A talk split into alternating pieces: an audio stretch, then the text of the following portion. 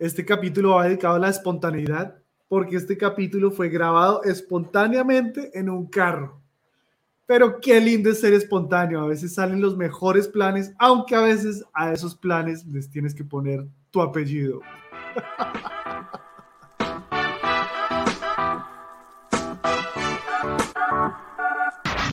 Eso es solo vulgaridades. Güey, filosofía pura. Este man solo habla de sexo. Por favor, abróchense las chanclas, reclinen sus mentes y pongan sus prejuicios en modo avión. Este podcast ya va a despegar.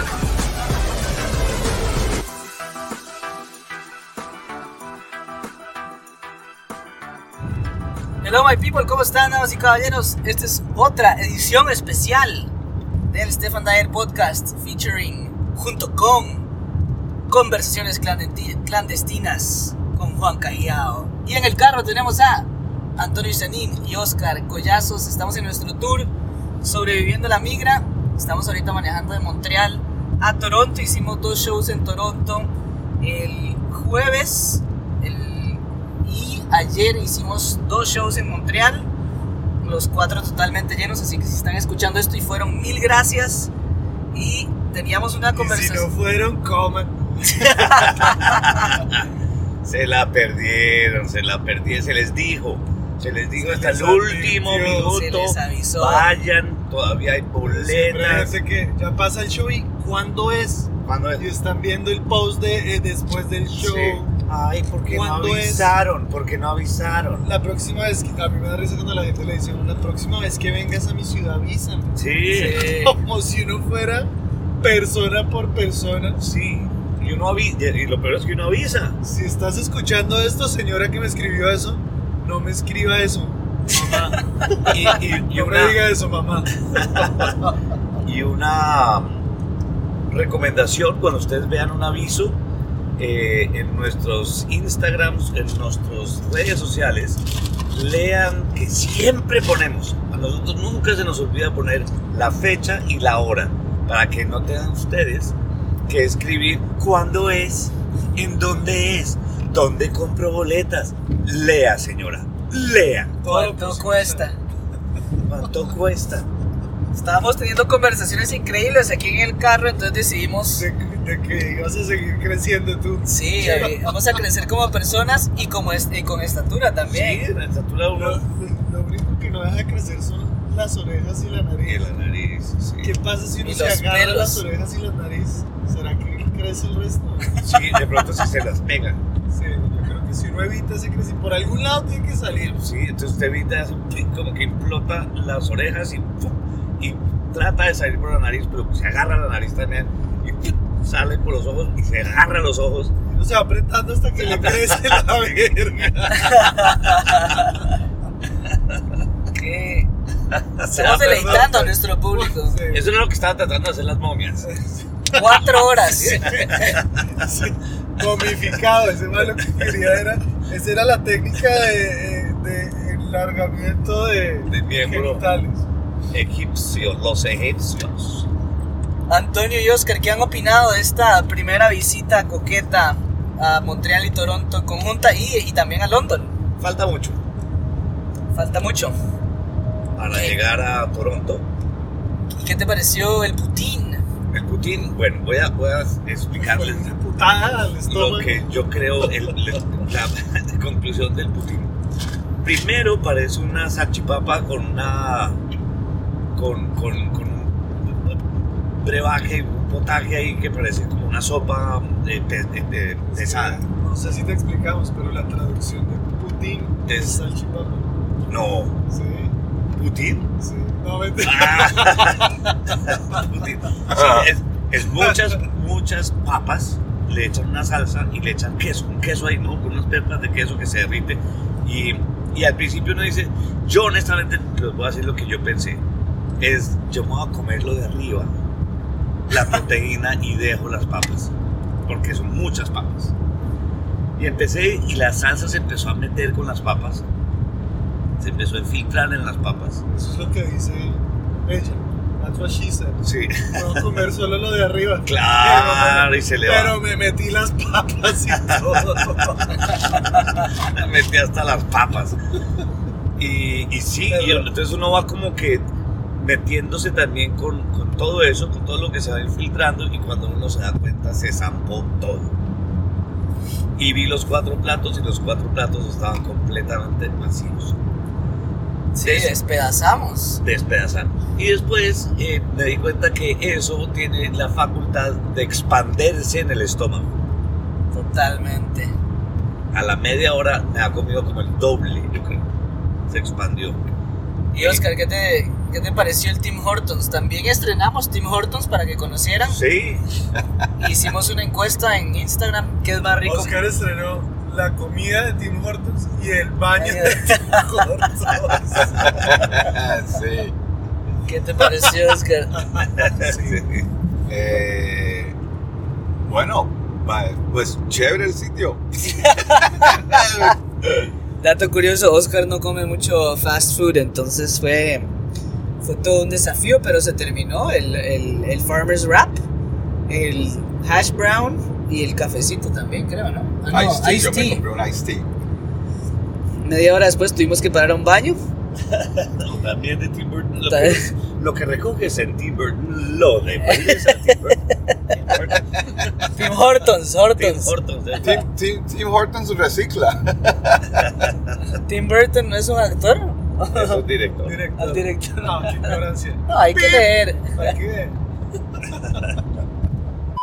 Bueno, para que vean que no solo se vienen a reír, también a aprender, veníamos conversando sobre la comedia y Antonio dijo algo que fue refrescante para mí, es que él dijo, yo no me siento a escribir hasta que ya he probado ese bit, ese chiste muchas veces y fue refrescante porque yo me siento culpable si no me siento a escribir.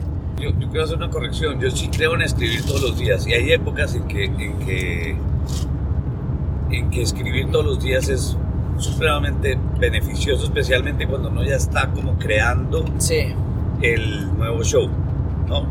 Pero, pero, porque ahí uno puede hacer muchas cosas. Pero yo lo- a lo que me refiero de no escribir es que yo no me siento esos 10 minutos mínimos que, que el mismo Seinfeld dice o Judy Carter dice, sí. sino a, a- a pensar a ver de qué voy a escribir.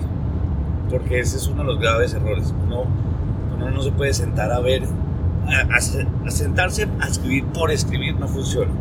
Uno lo que tiene, lo que va creando es un sistema Sí, eh, de recopilación de ideas y de probar y testear ideas constantemente que en el momento en que uno se siente a escribir esos 10 minutos diarios, lo que está haciendo es trabajar lo que viene trabajando desde hace algún tiempo, en cadena, ¿me entiendes? Yo sí siento que yo también escribo mucho y sí caigo en el, en el dañar el chiste desde su concepción por intentar plasmarlo en un papel. Sí, Siento que lo que dices es un buen ejercicio, me gusta, lo voy a probar. Y es dejar el chiste en libertad sí, ajá. sí, hasta que el chiste por sí solo diga estoy listo para que me escriban. exacto, sí. Además porque lo que No, pasó... no, no, terminemos a este podcast. lo que acabo de decir es genial, marica. Sí. Estoy No listo para que me escriban. Sí. No me lo escriban. El chiste agarrándose las tetillas, escríbanme, estoy listo. Estoy listo. Ok. La partitura, para mí a veces es más importante tenerla en el cuerpo que, que verbalmente. Sí. Y hay veces que el público, el show te exige expander un act out por, porque el público la está disfrutando tanto que si Claro. tuvieras que decir la palabra por pararla religiosamente se pierde mucho potencial. Sí, sí, sí, muchísimo. Muchísimo. Y, y- y subirse, subirse habiendo soltado. Porque es que ha- hay gente que la repasa y la repasa y la repasa y lo que le está diciendo al cerebro es todavía no me la sé. Necesito repasarla Ajá. una vez más. Y eso no sirve. Y es muy contraproducente porque te subes con diciéndole al cerebro no me la sé. Yo, yo siento que cuando te subes sin repasarlo, lo que, lo que hablábamos ahorita, le estás dando permiso al cerebro de que solucione Exacto. de otra manera. Sí. Y la confianza es- encuentras otro, Exacto. encuentras otro ángulo. A veces uno tira en, un- en desorden y termina siendo un mejor orden. un mejor orden o a veces termina oyendo mucho ¿Sí más. ven? Yo cada vez que yo digo algo podríamos terminar el soy, soy Juan, en el Juan cada vez que habla termina todo. Termino todo, todo. Hasta en el sexo. Habla y ¡bla! se terminó. Así es, así es. Oye, y hablábamos también que muchas veces lo malo de... Obvio, creo que todos lo hemos hecho cuando empezamos nuestras carreras y todo porque tenías el texto y los cinco minutos y había que decirlos porque, Sí, porque sí. no tenía más de cinco minutos, pero el, el- el- la contra, es contraproducente a veces decirlo en un orden perfecto y memorizártelo en ese orden porque donde cagues la palabra número 27, se te jodió la 28, la 29 y se te descuadró todo el set. Por eso es que escribir no me gusta. Sí, qué buen Porque cuando te sientas a escribir, eh, estás, estás forzándote a escribir algo literario Sí. y vas a tratar de memorizarlo después.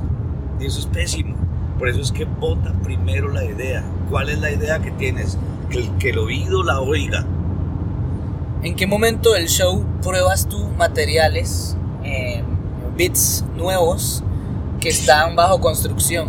Depende. Si estoy en una temporada, si estoy en una temporada, en un lugar y ya estoy establecido, estoy tranquilo, me encanta meterle, meterme a mí el reto, la tensión y la adrenalina y el vértigo de empezar con algo nuevo. Sí, hay veces que el tono com- como conversacional no, no, no parece que estás arriesgando tanto, sino que nada más estamos conversando. Exacto. Entonces, y generalmente es, es un muy buen momento porque el cerebro una vez más está con la adrenalina mil Ajá. y, y va a buscar la manera de salvarlo. Y a veces en Sí. el escenario funciona. Y si no funcionó, arrancas tu show y ya, ya no pasó nada, ¿me entiendes? Ya te vas con lo seguro. Y otras veces, eh, Si en, no el, es temporada. en el día a día de mi trabajo, como, o en este estilo de, de, de- de funciones, o en las empresariales, que para mí es pues, un espacio de trabajar material muy, muy positivo, lo meto entre un beat y otro. O sea, sí, ¿no? Siente que no va a sufrir tanto, ¿no? Porque Sí, lo- igual lo si no pega. Y si está un poquito flojo todavía, pues entonces uno sigue con lo, con lo otro y no pasó nada. ¿Puedo, puedo saltar a un comentario ahí. Podemos acabar después. Pues se, se cierra, cierra. Está- todos estábamos esperando que lo cerraran. Eh, no, no, que nosotros ayer estábamos hablando que tú, tú tienes un beat que probaste la vez pasada en Toronto en inglés y Ajá. pegó, estuvo súper chévere, la gente se fue contenta. Y ayer Antonio, como que pues, estábamos haciendo show en, en Montreal, Sí. donde la gente habla es francés. Y no. Antonio, Antonio empezó a echar su chiste en inglés y como que a la mitad del- del- de la introducción del chiste vimos tu cara de yo creo que esto no va a pegar. No. Y lo lanzaste, lo terminaste, hay que respetar ese pedazo, Sí, pero lo terminaste más rápido porque esto es un chiste largo. sí, sí. sí. Dijiste a la mierda. A la ¿no? mierda, no, Pero no. me gustó porque lo ensanduchaste, lo metiste ahí y dijiste, no, a lanzar, lo voy a probar, lo respeto. Y, y ya cuando, cuando, cuando cerraste la, la primera parte de ese, de ese beat que va en inglés, dijiste, ok, no, me voy por otro lado. Hiciste un cambio abrupto. Sí. ¡fra! Arrancó. Hay que leer mucho el Sí. público. Eso es. Pero es- eso es, eso es. Eso es de las cosas que uno va cogiendo con tiempo. Hay tres cosas que yo creo que solo da el tiempo y es una, un gran diferenciador de amateur a, a ya profesional. Y es eh, el ritmo, lo que le llaman el timing, saber manejar los silencios, eh, saber, ¿no? El, cuando el, el timing viene de uno, del ritmo de su material y de oír al público muchísimo, muchísimo. Sí. porque Es una conversación, hay que acordarse que el stand-up es una conversación. Y lo otro es la seguridad que uno tiene allá arriba. La seguridad es atractiva. La seguridad le dice a la gente, este man sabe lo que está haciendo. Se pueden reír. se pueden reír, lo leen, exacto. Y Sí, entonces, la- yo creo que, y si quieren acabamos después. Eh, yo creo que la, la seguridad tiene un efecto inconsciente en el público y es que si uno está nervioso, el público se pone nervioso. sí, O sea, el público es un reflejo de uno. sí, Si uno, por ejemplo, Oscar, Oscar estaba con diarrea, el público le dio diarrea. Ah, entonces el público... Y ahí cierra. Si, ahí, ahí termina. Ahí termina. Si, si, si yo me subo seguro, sí, me siento relajado y Ujú. proyecto eso. Estoy tranqui en el escenario. Cuando yo proyecto que estoy tranqui en el escenario, la gente como público se siente tranquila, Mm. relajada y con permiso de reírse. exacto. Si tú estás nervioso, el público se pone nervioso y ellos empiezan casi que a, a tensionarse porque te ven nervioso. Sí. Como que, ay, pobrecito. En cambio, si uno se sube, proyecta esa seguridad, el público se ríe tranquilo. Sí. Muchas gracias. Apaguemos. Este fue, su, este fue su podcast del día. ¿Cómo se.? Ya no nadie más habla. Nadie. Ya apague. No, ¿Cómo ya, pero ahí hay- yo he visto también gente eh, empezando que tiene unas malas noches o malas presentaciones porque le han dicho tanto de lo de seguridad que se sube con una falsa seguridad. Sí, qué buen punto. Entonces, eh, A veces hasta regañan al ¿Me estás público. hablando entonces? no, no, Dímelo de frente. No, eso se, eso se obtiene con el tiempo, no hay afán, no, no hay que, no hay que, no hay que tratar de demostrar esa seguridad. ¿no? Que le digan a uno, entonces ahora sí me va a subir y me putas, y van a ver quién manda acá. Sí. Porque ta- la gente no es boba, la gente no come de eso. Y, y hay veces que no puedes pretender, ay, este es mi, este es mi personaje desde el día uno porque yo, ay, yo soy humor negro y es como, bro, llevas un, llevas un show, no eres humor negro, to- o sea, Todavía no eres nada. todavía no eres- me acuerdo algo que dijo Covarrubias de México cuando vino a hacer el show con nosotros, que dijo como que alguien le preguntó, oye, ¿y tú, por, y tú, y tú quisiste hacer humor negro? Y él dijo como, no, es como, básicamente dijo algo así como, el humor negro me encontró a mí, o sea, como que yo no lo escogí, me escogió a mí, ¿no? Como Sí. que tienes que darle tiempo a que te vayas desarrollando como comediante y, y probar diferentes cosas está bien, pero la gente puede percibir esa falsa seguridad o falso personaje. Hay que, hay que intentar ser paciente para encontrar tu propia autenticidad en escenario, ¿no? Como que yo, yo ni, no podría hacer humor negro, no me, no me sale. Sí, No, es- pero seguramente podrías si, si y podemos terminar después. sí, no, pero es, es que en la comedia se habla mucho de, de finding your voice. ¿no? Sí, Y encontrar tu voz no es de un día para otro No. y evoluciona y cambia y depende de, de- de tu circunstancia actual y, y no necesariamente en la comedia. Tu forma de ser está en constante evolución y cómo te proyectas ante el mundo y cómo lo percibes y el significado que le das, todo está en constante evolución. Entonces tú, tú y tu voz, tanto en el escenario como fuera del escenario, nunca está eh, escrita y firmada en sangre. Es, es- es un personaje tanto escénico como de vida que está to- todos los días convirtiéndose en otra persona. Entonces de repente tú tienes una vida donde estás muy agradecido, te pasa algo, te emputas y dentro de ese empute empiezas a proyectar que estás emputado y frustrado y puedes caer en depresión y todo esto se va a reflejar eh, en, en cómo te paras en el escenario y de repente te topas con otra voz. Mm, No estoy diciendo que llegues al humor negro, pero de Ajá. pronto te acercas. Sí. Porque estás tú proyectando lo que estás viviendo por dentro. Entonces, sí estoy muy de acuerdo con que, con que te topas con, con, con cual, no solamente el humor negro, tú te topas con el humor tipo de humor, tu humor, con tu tipo de voz sí. en el, en el proceso de probar. Y creo que también formatos... No, termina. Estoy cansado de, de hacer De tener frases De cerrar. para cerrar y ustedes continúan.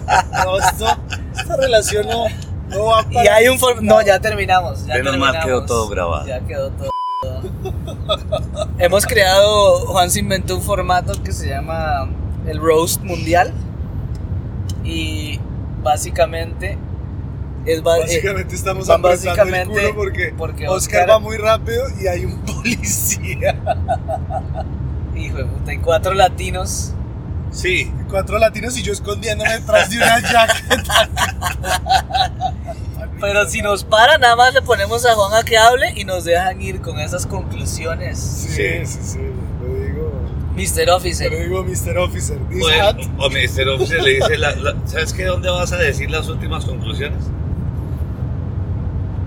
A la cárcel. ¿Eh? Él cerró, él sí cerró. Y bueno, volviendo a los- hemos creado un formato. Hemos un formato. Juan creó un formato que se llama Roast Latino, que es básicamente un roast, pero no a personas, a países. Entonces nos burlamos de todos los países de Latinoamérica. Somos seis en escenario. Un micrófono para roastear, burlarse del país. Y el otro para refutar, comentar o lo que sea. Y ese formato ha sido muy cool, en- para mí por lo menos porque me ha permitido, gracias al formato y lo que decía Antonio, como los límites, hay veces te dan libertad para poder escribir ciertas cosas semi humor negro que me dan mucha satisfacción porque no las saco tanto en escenario en mi show normal. Entonces, totalmente, te va encontrando y ciertos formatos eh, te dan permiso para intentar cosas nuevas. ¿Apagamos o qué? Amén. No, no, no, estoy pensando cómo cerrar. Estoy pensando, estoy pensando no, mentira, sí. El, eh, va así lo mismo, pero como lo digo yo, podemos cerrar. Sí, muy bien. Pero ya lo habías dicho antes. Pero es un Ya callback. cerrado. Es un callback muy largo. Eh, Es un callback en, en dos partes. En dos partes, en dos partes. Sí, eh, solamente para agregarle a lo de Stefan, y así podemos cerrar. Muy bonito, de nuevo, en escenario y fuera de escenario, darse espacios. Ya sea, yo siento que el, el mundo está cada vez tan políticamente correcto que no hay muchos espacios. Sí, no hay muchos espacios donde uno se permita cruzar límites solamente por, no por ser hijo de puta, pero cruzar límites por, por conocer quién soy yo después de esa línea que me marcaron. Entonces siento que la sociedad, siento que eh, la, la religión, la cultura nos dibujaron un, un playground ¿no? delimitado, nos dijeron, haz lo que tú sé ingeniero, pero sé ingeniero dentro de estos cuadros. Tú sé abogado, pero dentro de este cuadro. Tú en este caso sé comediante. Y ah, sí, la libertad de expresión y todo lo que tú quieras, pero también dentro de este cuadro. Entonces es muy bonito encontrar espacios donde uno pueda cruzar y indagar quién soy yo después de ese límite para ver si me gusto o no me gusto. Y dentro de lo que me gusto o no me gusto, ¿qué rescato? ¿No? Porque, Sí. porque, porque tan, es importante saber eh, qué te gusta como qué no te gusta, qué puedes como qué no puedes. Y eso, y eso solamente se encuentra después de ese límite. Amén.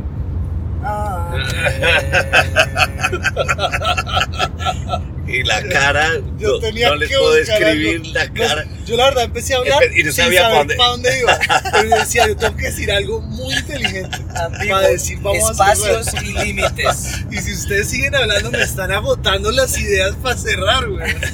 Entonces ya, ya, ya, ya ese camino lo abriste tú. Antonio, ¿tú cómo te sentiste en el de inglés, en el tour de inglés, Pues en- en- después de años de éxito en español? eh, me, me sentí como empezar de ceros. Para mí fue un, un riesgo y un miedo y un vértigo como si estuviera empezando. Eh, El man el primer show casi vomita. Casi No vomito, sí. Y, y lo único que pensaba yo era cancelar, llamar a, eh, a Oscar y decirle estoy enfermo. eh, estábamos apenas saliendo de COVID. Me Entonces comí un putín y Me no comí un puedo putín. caminar. o no, era, era muy fácil decir, sabes que tengo un poquito de síntomas y todo el mundo hubiera entendido. Sí. Todo el mundo hubiera entendido. No, sabes que no, no sé si tengo, pero prefiero quedarme en la casa y Sí. no arriesgar a nadie. Eh, y durante es- esa tarde eh, me acuerdo eh, tener el mismo pánico que al principio, que la primera vez que me paré a hacer stand-up, de buscar constantemente primero la excusa de no hacerlo y segundo eh, el, neurotismo más grande que a mediodía le dije a mi esposa, porfa, porfa eh, déjame yo ensayar esto acá y, o si no, creo que te va a matar. Porque uno se vuelve muy, esos nervios a mí personalmente me vuelven muy neurótico, ¿no? Muy, ¿no? Como muy, eh, muy sensible, entonces todo me, me saca la piedra y todo es, eh, Sí. estás, estás, eh, te- estás mascando chicle otra vez.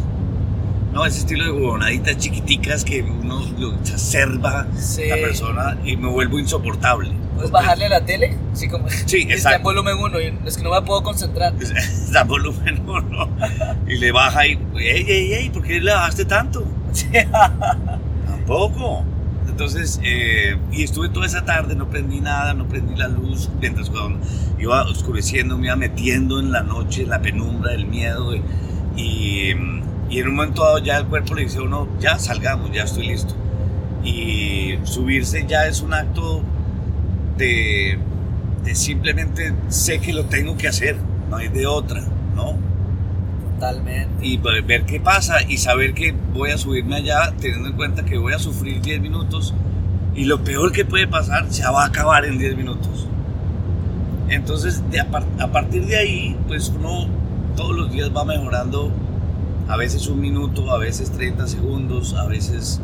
Pero ahí uno entiende una vez más que lo que hay que hacer es estar presente todos los días en frente de un micrófono. Sí, yo, qué difícil es como. Yo me acuerdo también esos primeros días, o, o hay veces que voy en inglés también. Yo, pero puedo- yo- Dale, vas a cerrar. de- después de esto, Lo cerramos. esto, esto es una confesión que era obvia, pero, pero nunca fue confesión. La primera vez que, que, fui- que nos, nos invitaron, yo me acuerdo que fue a hacer un show en inglés. Estábamos Isaac, tú y yo, Stefan y yo. En el de Facta Kids, No, ¿no fue ese? Nos invitaron a un show que se llamaba Facta Kids. Sí, the Kids. Eso yo les conté Sí, sí.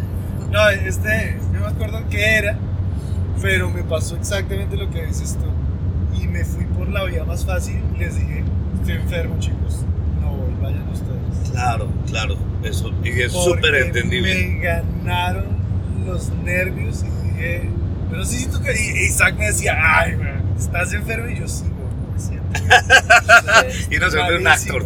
No, claro, y me tocó malito. Creo que me enfermé solamente, pues yo Sí. sacando así invierno y yo en pelota afuera para enfermarme, para justificar la mentira tan grande. Claro. Y es porque, uff, salirse, salirse de esa zona de confort, porque a uno la sociedad le haya dibujado, le han marcado unos límites, acá me devuelvo y vuelvo a cerrar de la misma manera que antes.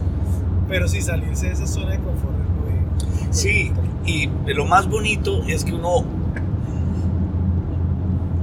Lo más bonito es entender que no va a pasar nada, Sí. que nada va a pasar. Y que simplemente... Y que, el, y ojo, que el público no es el enemigo. Uno es su propio enemigo, uno cree que es el público. Sí, sí, sí, sí, sí, de verdad. Y el público no es, no es el enemigo y no, no, lo peor que va a pasar. En toda la gira de las 25 ciudades eh, llegamos a Los Ángeles. Y en Los Ángeles yo había vivido, entonces había una exnovia argentina, unos amigos que yo no veía hace 30 años, eh, y yo sabía que todos estaban en el público. Y yo me subí eh, y empezó, y empecé a funcionar bien. Y, y en algún momento dado yo hacía una pregunta que nunca me la respondían. Y esa vez me la respondió y un negro. Y me bloqueé, No jodas. me bloqueé completamente. Al frente de la gente que yo quería que me fuera bien. Y dije, good night, thank you, that's my time. No jodas. Sí, sí, sí, sí. ¿A dónde fue?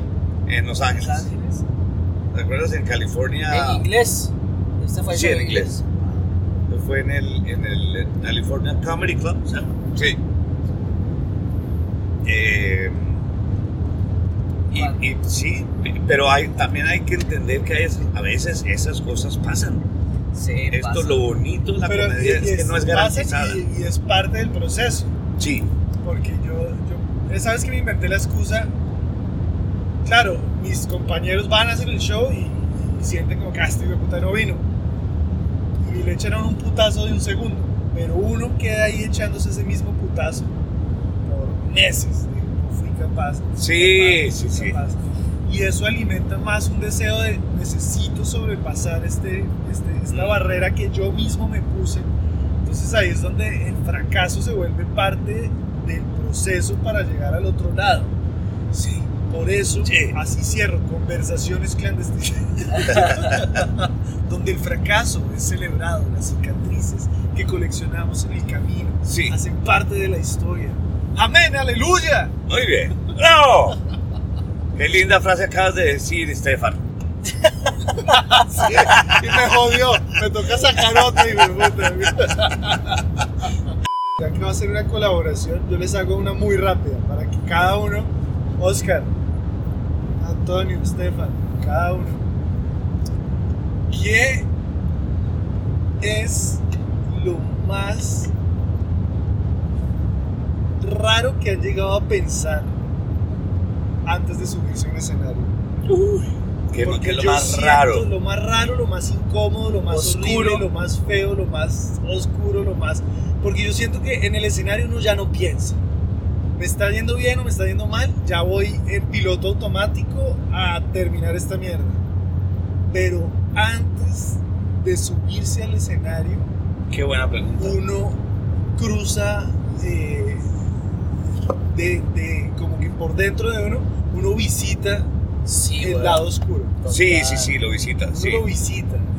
Uy, pero mire, este, este me pasa, este me pasa, eh, y me pasa con frecuencia en diferentes épocas de mi vida, no es que me pase todos los días, pero me pasa eh, pensar que ya perdí mi mollo.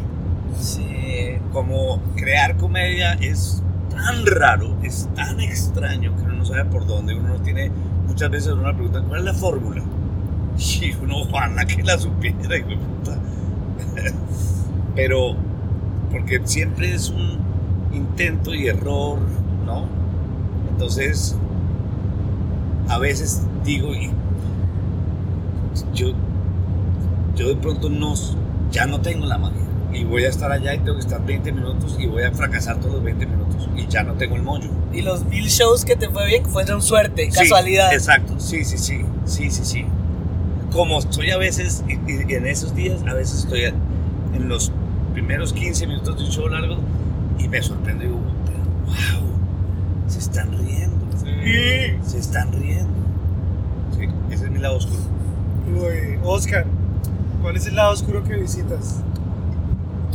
Ah, algo que de verdad es muy real para mí es, y ustedes me imagino que también han estado en esta situación donde uno llega corriendo a un show por debido a yo no sé qué, el niño, la esposa, el trabajo, tráfico, cualquier cosa, y uno no ha comido en todo el día. Y después le toca a uno montarse en el escenario. Y yo no sé ustedes, yo sé que Antonio y a mí, nosotros no nos gusta comer antes del show. Sí, Tenemos que comer mucho antes para estar bien. Sí. Pero antesito del show no puedo comer. Entonces, hay situaciones donde, y, y han pasado mucho, y van, a, y van a seguir pasando porque pues así es el, el mundo en que vivimos haciendo esto, que uno llega con el tiempo bien templado, si el show es a las 7, uno llega a las 7 y 5. Y después uno se monta al escenario, llaman el nombre de uno a las 7 y media. En esos 20 minutos yo no puedo comer. Pero tengo un hambre ni la hijo de puta. Y me ha pasado que me siento, me, me siento como que me voy a desmayar en el medio de un chiste, porque yo soy un comediante muy físico y le pongo eh, eh, eh, mucho énfasis a, a ser payaso físico y eso de vez en cuando lo marea uno, me ha, me ha mareado. Y yo me acuerdo que un día el mundo empezó a rotar y yo, hijo de pucha, aquí me voy a marear, eh, me estoy mareando y aquí me voy a desmayar. Pero vi al público y ellos cagados de la risa. Y yo dije, "Hue- si aquí me desmayo es algo de verdad y algo real. Y me da miedo que ellos van a pensar que es parte del acto. que es para, uy, este man de verdad sí le mete, mientras tanto yo, Hizo el personaje. sí, este man es un method actor. Mientras tanto yo en el piso con los ojos atrás y, y burbujas saliendo de la boca y, y el mundo, y, y- y la gente en el público, espe- especialmente la primera fila, yo siempre pienso de la primera fila. Uy, este man dedicado al arte de verdad, él está actuando de verdad. Mientras tanto yo me estoy es muriendo y ese es el pánico mío, que durante esos 30 segundos que ellos estén como indecisos, man, eso, eso es de verdad o es parte del chiste, de verdad o parte del chiste, en esos 30 segundos sean los 30 segundos más importantes y me, y me muera. Stefan, ¿cuál es el lado oscuro que visitas antes de un show? Yo creo que el lado oscuro, siempre me imagino a alguien como que admiro en el mundo de, de la comedia local o en inglés. Y hay un man que, como nosotros empezamos haciendo comedia en español, pero en Toronto, como que mi, mi, mi pensamiento oscuro, a pesar de que somos muy buenos todos en lo que hacemos acá, es como que, ay, pero no eres tan bueno en inglés, ¿no? Como que uno, uno se mete en esta espiral y pienso en este weón que se llama Leonard Chan, que es muy bueno en inglés, pero no es como muy, yo el- con- con- he hecho como tres shows con él, y el weón no es como tan buena gente, entonces me quedó como la, la sensación de que el man como que no le caigo bien, pero simplemente el man no es social. Y siempre me imagino como se me mete este pensamiento oscuro como de, de él pensando, ah, este weón es pésimo. Es, es bueno en español, pero no en inglés. Y como que I downgrade mi self-worth en escenario solo porque no soy, no hago tantos shows en inglés viviendo en Canadá, digamos. Y digo, ay, no, vale verga, güey, voy a disfrutar este show en español. Y no importa, y aparte el man puede estar cagando en su casa sin saber que yo existo. Y yo pensando que el man está pensando y que esto y que, y que, y Sí, que los Es comediantes... más importante de lo De que, lo que realmente es. Sí, el güey ni siquiera está pensando en nada. Y yo lo- a veces lo veo en Facebook y a veces le doy like. Y yo, este man Lo no que me da estás es like. enamorado del huevón. ¿Será que está pensando en mí? ¿Será que ¿Será que acabo de aprender algo de mí, like. Yo le dejo un like, pero él no piensa en mí. él no piensa en mí Después de esa chupadita no me volvió a llamar. nunca más. Y me esforcé. Mi, mi lado oscuro, el, lado oscuro que visito yo antes de los shows, me pasa y ayer se, los, se lo decía, se los contaba a ustedes y se lo decía a Stefan en varios momentos, es que sobre todo cuando hago shows con otros comediantes, un festival o una colaboración como esta, yo antes de un show estoy muy preocupado de no convencer, hacer reír y empatizar con los otros comediantes. Sí, yo también. Mi público pasa a un segundo plano Mm. que no debería.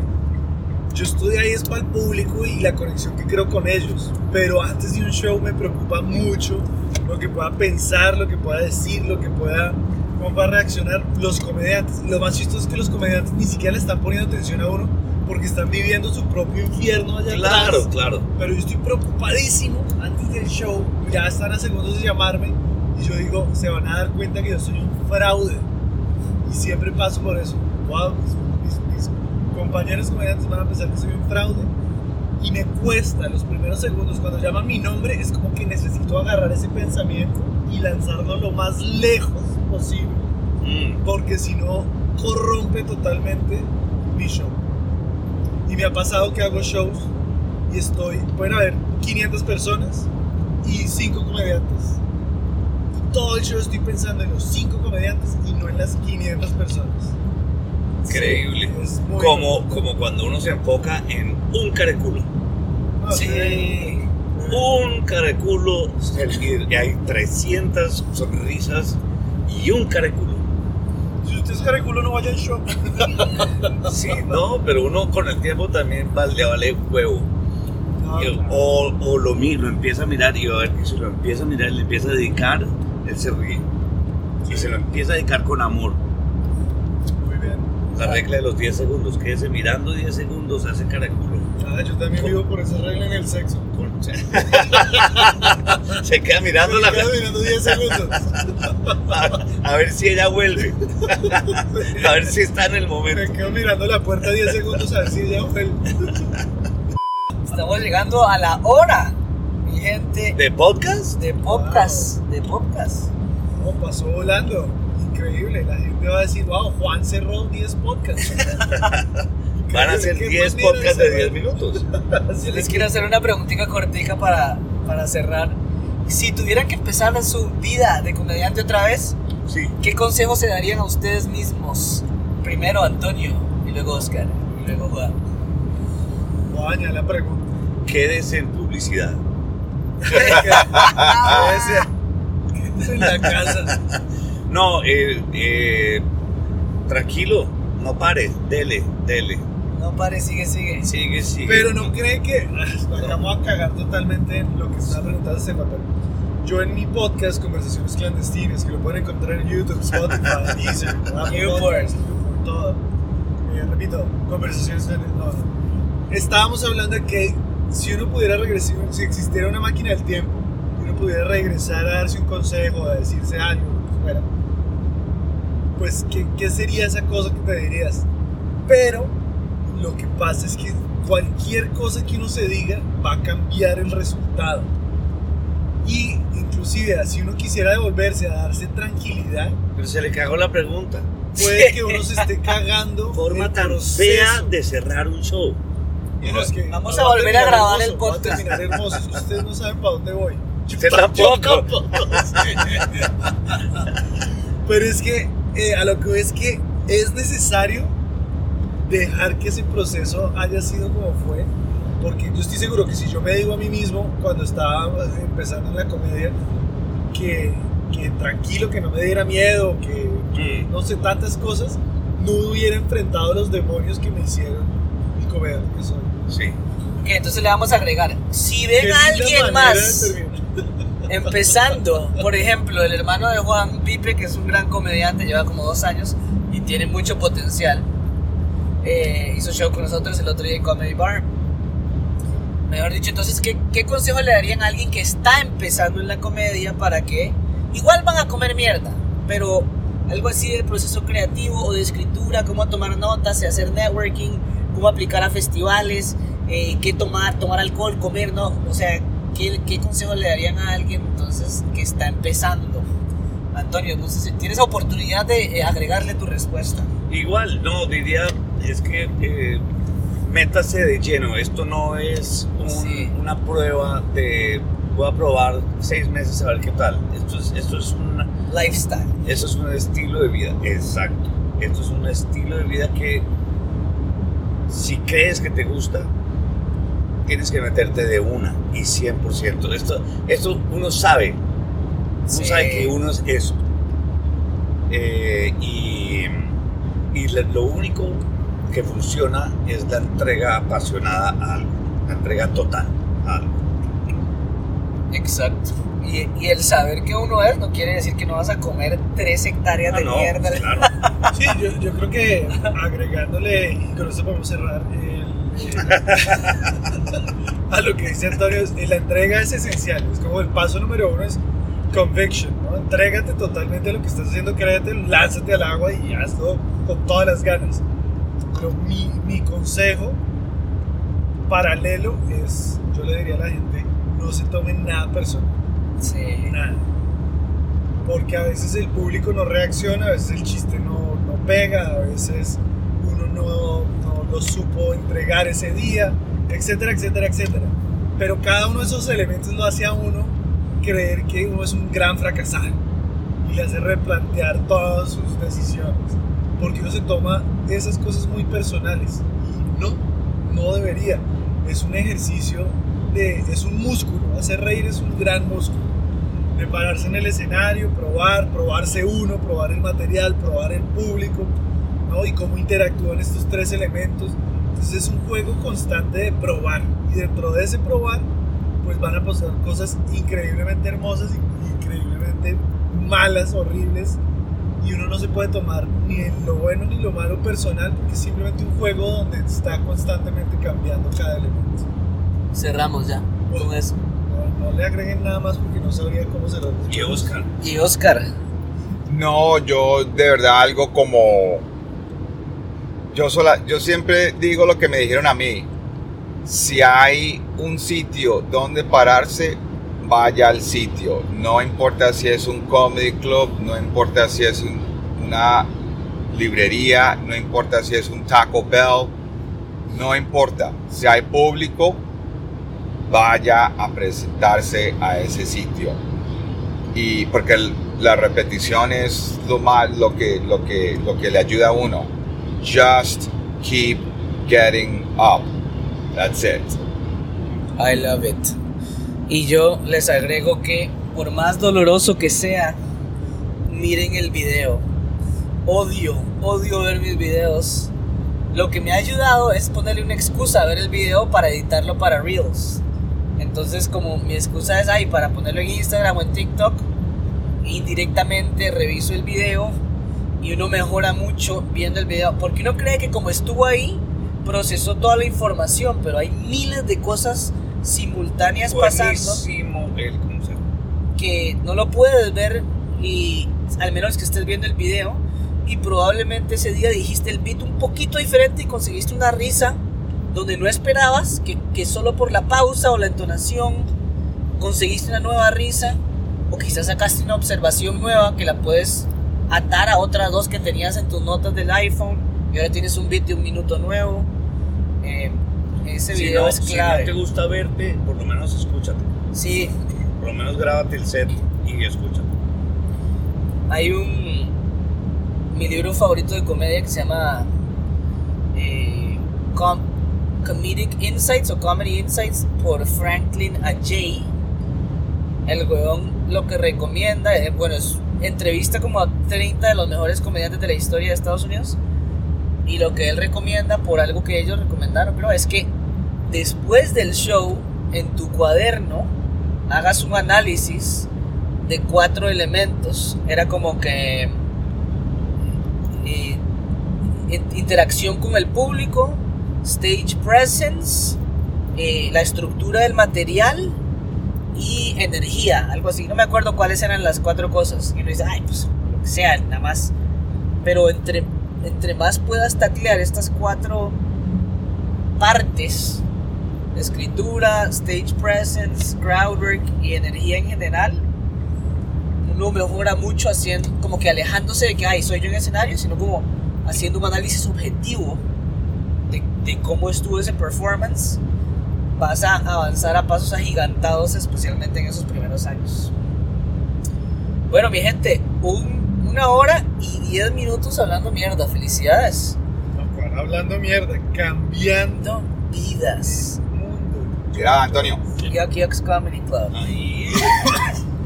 Oshawa. Venimos pasando por Oshawa, llegando a Toronto a hacer el taller de comedia con Antonio Sanín, eh, privado para la Escuela de Comedia Malpensando. Y mañana estamos en London. Probablemente van a escuchar esto cuando ya terminemos, hayamos terminado esta gira de Sobreviviendo la Migra. Pero terminamos. Any closing remarks?